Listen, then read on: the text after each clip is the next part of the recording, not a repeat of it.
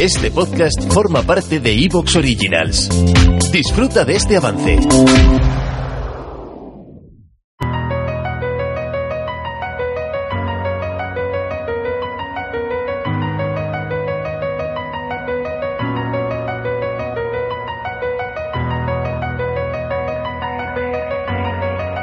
Desde siempre el ser humano ha sido una criatura no solo curiosa, sino también muy inteligente, porque siempre suelo decir que las pirámides las construyeron los egipcios y que hay que recordar que los egipcios eran antiguos, no idiotas, porque como ya hemos comentado alguna vez en Astrobitácora siempre se habla de los eh, conspiracionistas que dicen que es que hubo alienígenas ancestrales que simplemente plantea que, claro, que como las pirámides según ellos era imposible que las construyesen los seres humanos, tuvieron que venir los eh, extraterrestres a construirlas por nosotros. No voy a entrar a valorar si tiene sentido eso de que una civilización decidiese embarcarse en un viaje de decenas, cientos o miles de años luz simplemente para colocar unas piedras sobre otras piedras. En realidad lo que busco es algo mucho más reciente y es cómo se midió por primera vez la velocidad de la luz. Porque seguramente, a lo mejor quizás incluso pecando de esa idea de, bueno, que no tenían los métodos que tenemos nosotros hoy en día, las herramientas que tenemos hoy en día, se podría pensar que, claro, la velocidad de la luz, teoría de la relatividad, Albert Einstein, estamos hablando de algo que seguro que es muy complicado. Bueno, esto tuvo que ser en el siglo XX con herramientas muy sofisticadas.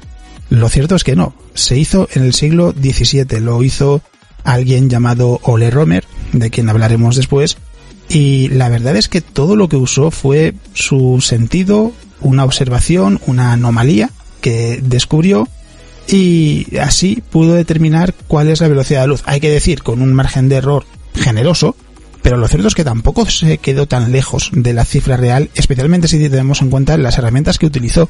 Y es una historia que vale la pena precisamente porque lo que hace es eso, es llevarnos a nuestros orígenes, nos hace recordar que la ciencia puede parecer muy compleja, puede parecer algo muchas veces críptico y casi indescifrable, pero la realidad es que más allá de algunos campos y algunos estudios que sí que es verdad que son muy técnicos, la mayor parte de cosas que nos podemos encontrar en la ciencia es que a veces en realidad casi casi podríamos decir que no hace falta ni tener un instrumento especialmente sofisticado para poder hacer lo que estemos pensando. Por ejemplo, si queremos ver el firmamento, sí, claro, si queremos estudiar la composición de los elementos de una estrella, por ejemplo, sí que tendremos que disponer de un espectroscopio para poder determinar su composición, pero si simplemente queremos observar estrellas, solo necesitamos un telescopio, y se puede construir con mucha facilidad. Así que en este programa lo que vamos a hacer es hablar de la historia de cómo se midió la velocidad de luz por primera vez y ver que a veces la ciencia puede parecer muy complicada, pero en realidad lo único que hace falta es un poco de ingenio. Soy Alex Ebeiro, divulgador científico, y esto es Astrobitácora.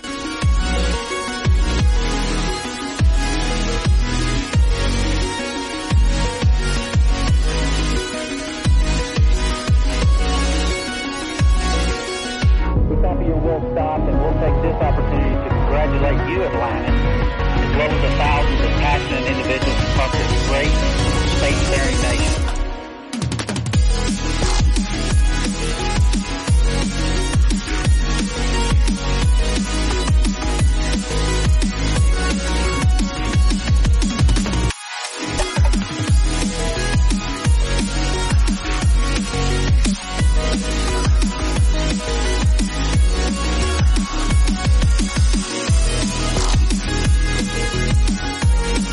Y como siempre, primero vamos a repasar las noticias más interesantes de las últimas dos semanas y vamos a comenzar hablando de un sistema llamado TOI 178 o TOI 178. Las iniciales son de Test Object of Interest, es decir, es un objeto, en este caso un sistema, descubierto por el satélite TESS. Y lo que ha sucedido es que un grupo de investigadores ha descubierto este sistema de seis exoplanetas que resulta muy intrigante porque por un lado están en una armonía casi perfecta desde el punto de vista de sus órbitas y por otro es un caos absoluto en cuanto al tipo de planetas que nos encontramos y cómo se suceden unos a otros.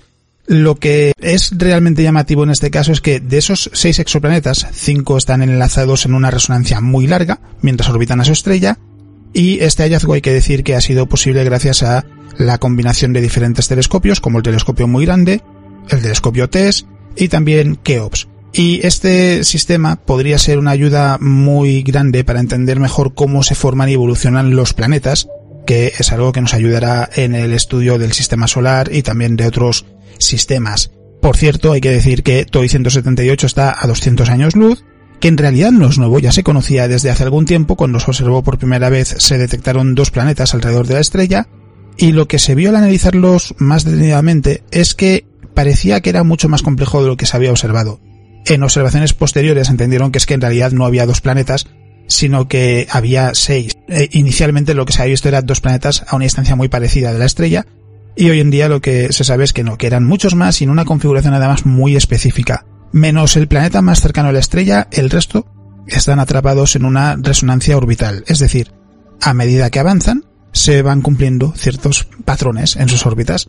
El ejemplo más sencillo, el que suele poner siempre, es el de los satélites de Júpiter, los satélites galileanos, porque son cuatro, hay que recordar, Io, Europa, Ganímedes y Calisto, y de ellos, Io, Europa y Ganímedes también están en resonancia orbital, y el funcionamiento es muy sencillo. Io es el satélite más cercano al planeta, y completa cuatro órbitas por cada órbita de Ganímedes, que es el más lejano, y dos órbitas por cada órbita que describe Europa. A su vez, Europa hace dos órbitas por cada órbita de Ganímedes.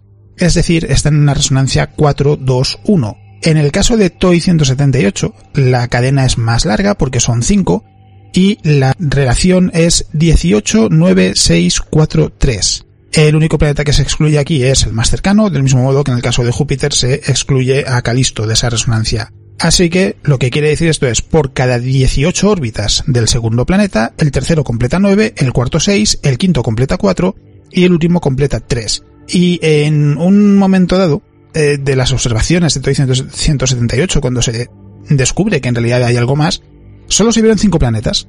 Y al seguir la cadena de resonancias, los investigadores eh, se dieron cuenta de que debería haber un planeta más y que deberían poder observarlo además en la siguiente oportunidad para estudiar el sistema con los telescopios y lo cierto es que sí estaba allí pero no estaba en resonancia. Las órbitas en ese sentido están en armonía perfecta. ¿Te está gustando lo que escuchas? Este podcast forma parte de Evox Originals y puedes escucharlo completo y gratis desde la aplicación de Evox. Instálala desde tu store y suscríbete a él para no perderte ningún episodio.